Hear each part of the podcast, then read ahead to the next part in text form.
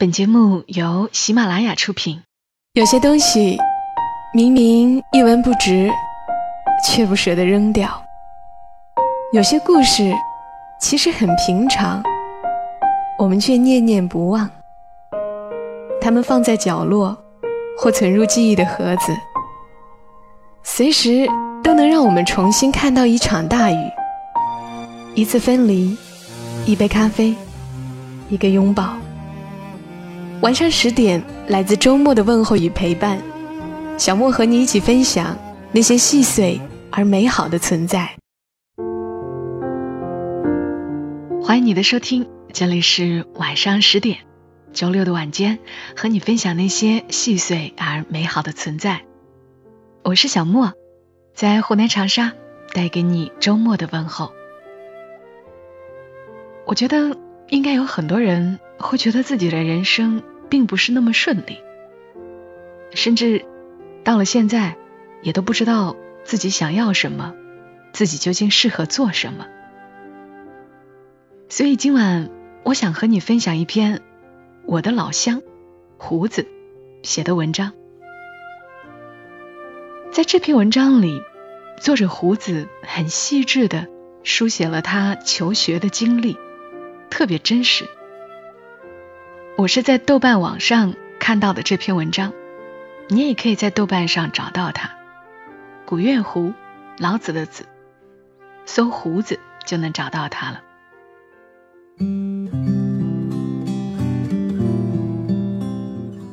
逃避可耻，但是有用。读小学时，我的成绩是勉强。其实一开始。并不知道勉强是什么意思。饭桌上有其他亲戚朋友问起考试结果，我说很好，大家笑一笑。只见爸爸脸露尴尬，说：“你要谦虚一点，说勉强比较好啦。”爸爸爱说勉强。我们出去，别人问他身边这个小男孩读书读的好不好。爸爸也是嘿嘿笑，说勉强。那时我能考前三，以为勉强是很厉害的意思，所以对此没有什么特别的意见。后来爸爸出去做事，别人再问我这样的问题，我也说勉强。说的时候心里有点骄傲，也有点想爸爸。小学是我读书的黄金时期，因为胆小，目睹老师一手持发亮戒尺，一手捉小孩子手掌，往鲜嫩手心啪狠狠打下去。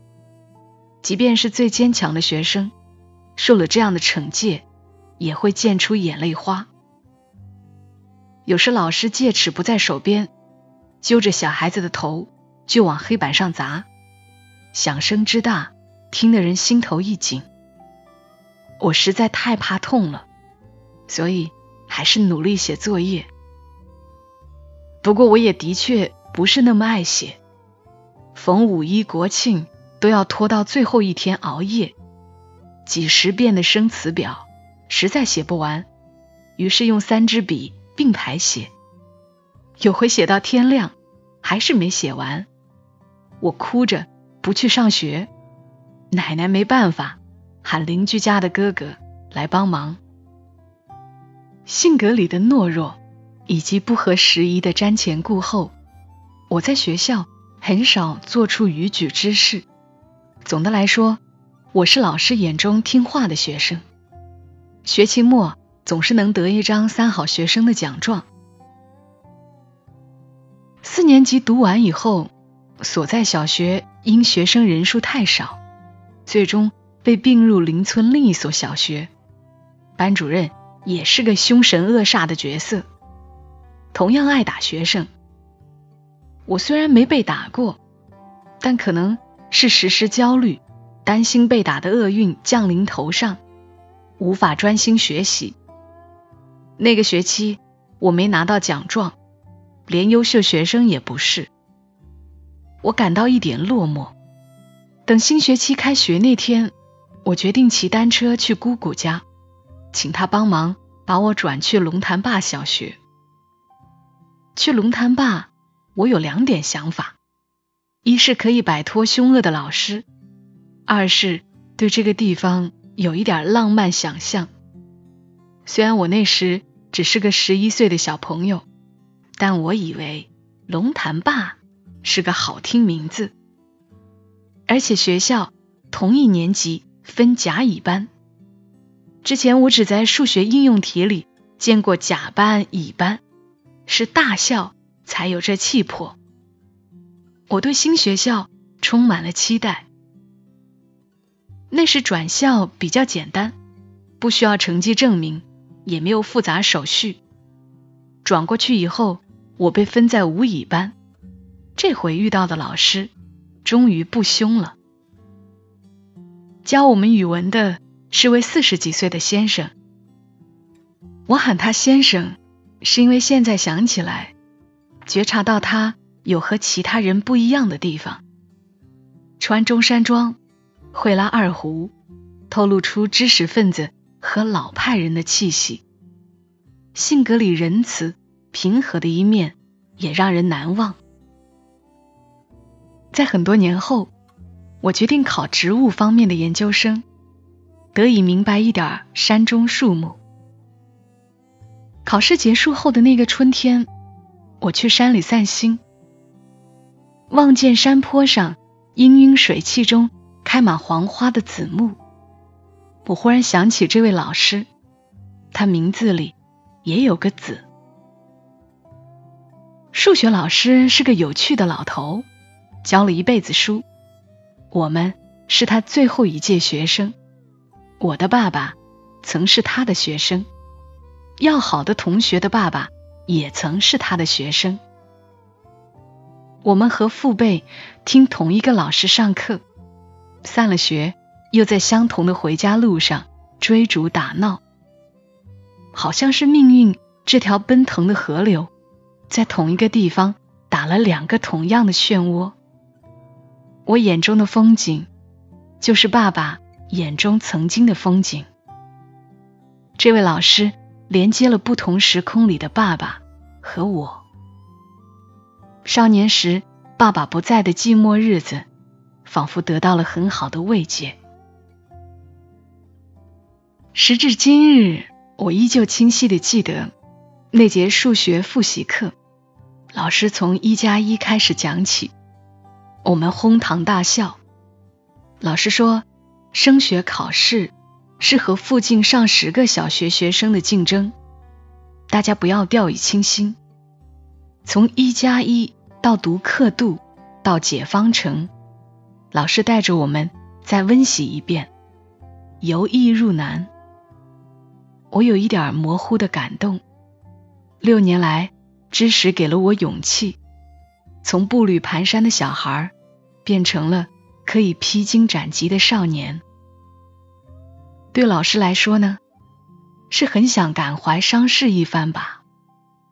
但十一二岁的小孩子哪里能懂一辈子的快乐与忧愁，所以他也没说什么伤感的话，踏踏实实从一加一讲起。底下虽然常有因为那么简单而迸发出来的笑声，但在老师的心里，这是属于他的升学考试要做的事儿。是和站在讲台上几十年的自己说再见的方式。后来我读初中，每天还是要从老师家门口过身。有时看见他坐在堂屋和人打牌，有时是卷起裤脚在田里撒肥料。他重新回到了农民的身份。我们大声喊：“王老师！”他听了。笑一笑，要我们单车慢些骑。到初三，大大小小的考试考下来，明白自己没办法考上本县最好的高中，而我最好的朋友势头正猛，我感到恐慌。生平第一次被那么剧烈的妒忌心折磨着，我已经无法忍受。和他坐在同一间教室晨读了。于是打起特长生的主意，以后早上就待在一个破旧的会议室练习唱歌。如果不是写这篇文章，我几乎忘记了考试那天的自己有多窘迫。但试想下，一个认不清五线谱的我，听音训练也做得极少，在考试听完一串音后，满脸困惑，是多么尴尬。特长生没考上，文化考试自然也没有过线，没有过县城最好的两所高中。填志愿那几天，县城一所新学校来招生，他们的初中部彼时已经十分有名，我听了心动，但班主任说他们的新高中部肯定不如乡下高中好，你们还是填乡下这个。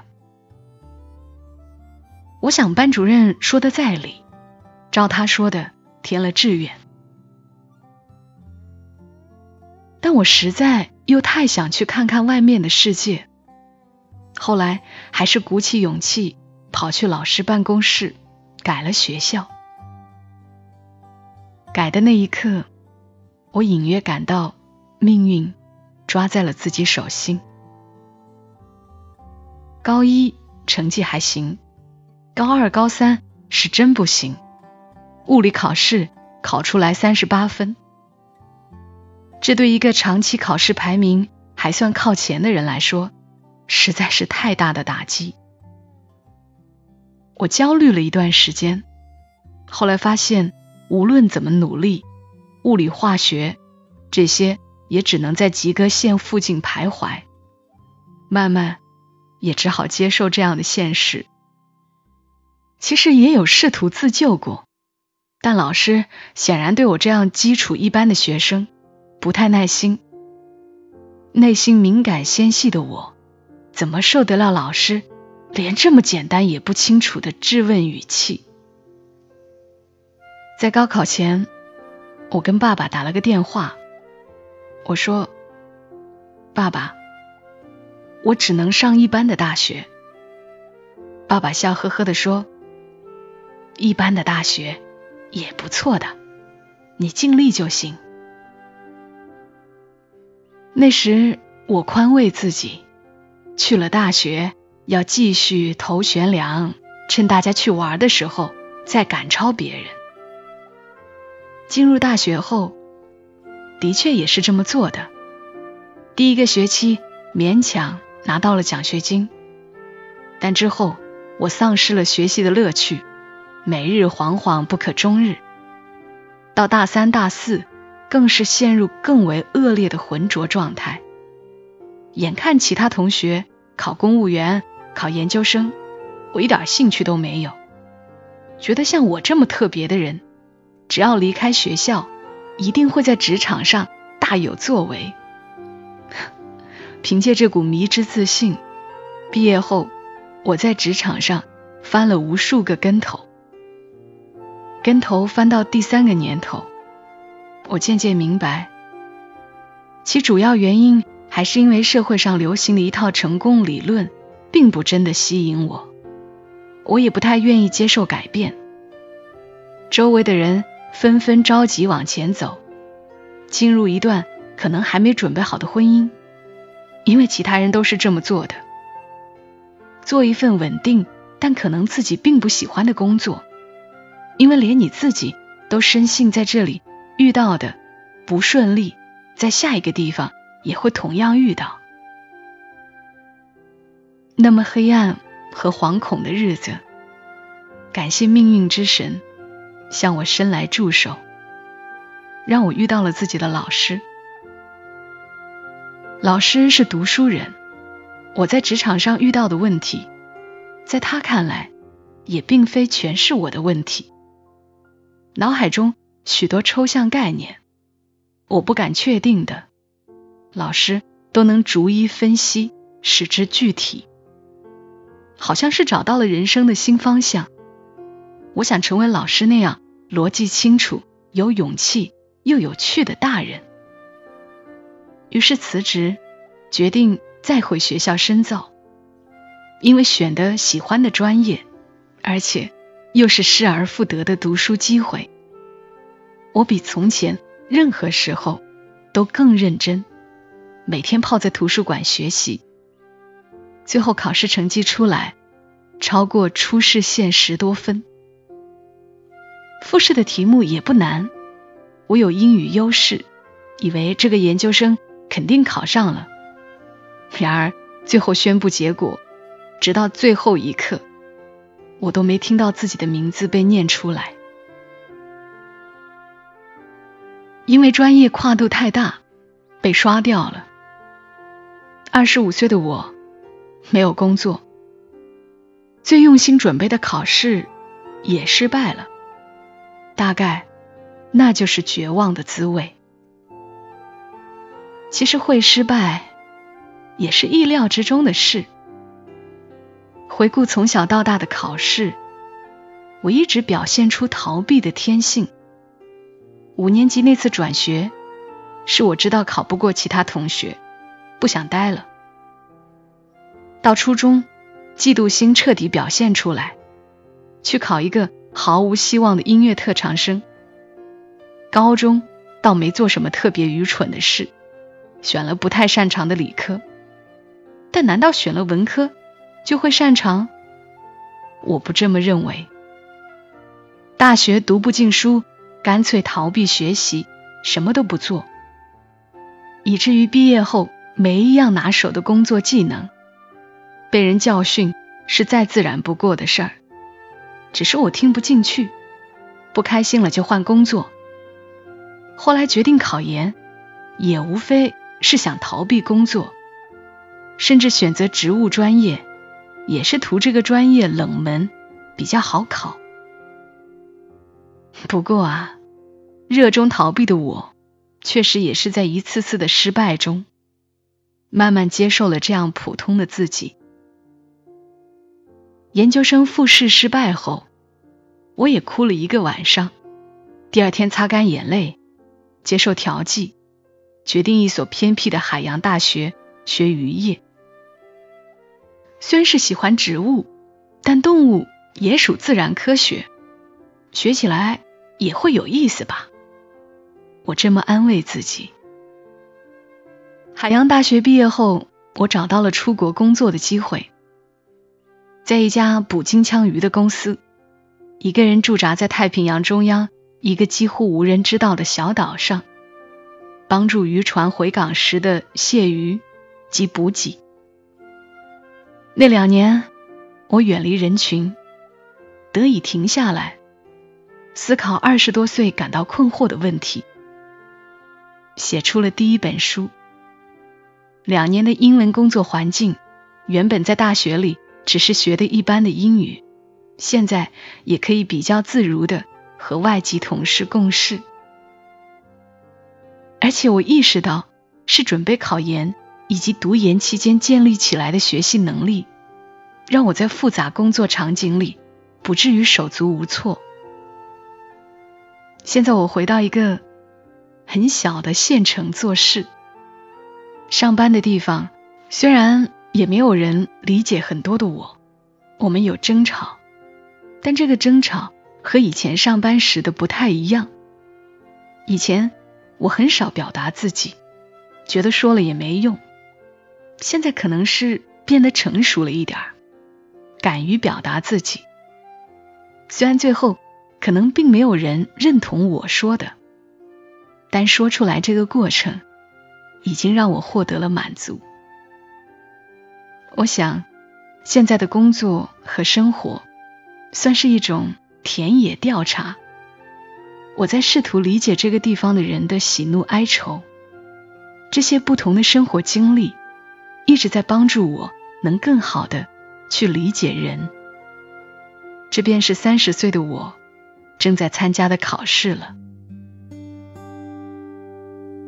青青山外山，绵绵云。上云，故乡花开早，百里野菊香，漫漫夕阳里，悠悠笛声扬，声声鸟啼归，炊烟小村旁，慈母手中线。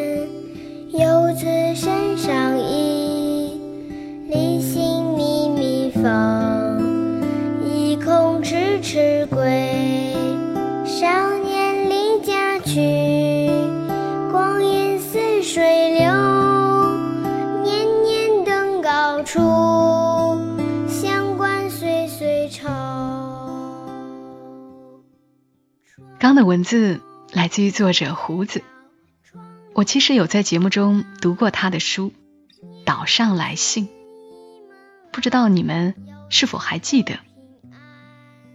我还去参加过他的书友会。我觉得胡子是一个很难得的人。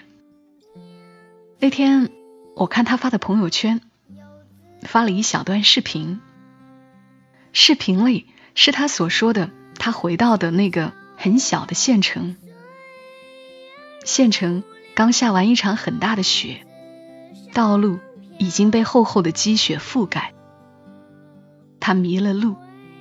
还挺害怕的，结果地上出现了一串脚印，然后他就觉得很感动，因为有脚印，他就知道该怎么走了。然后他说：“谢谢脚印。”他可能不知道，他的感动也让我觉得很感动，觉得他是一个很纯粹的人，而且他拍照拍的特别美。就是用很一般的手机，也可以拍出明信片一样的画面。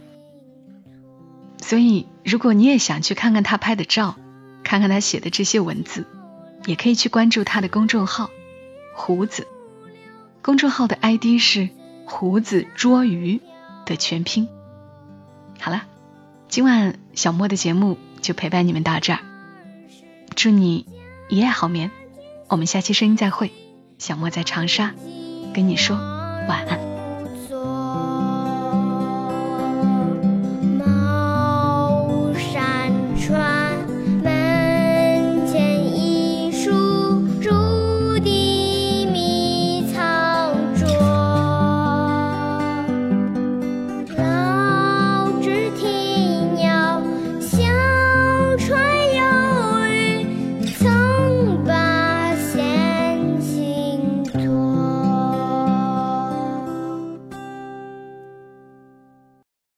马拉雅，听我想听。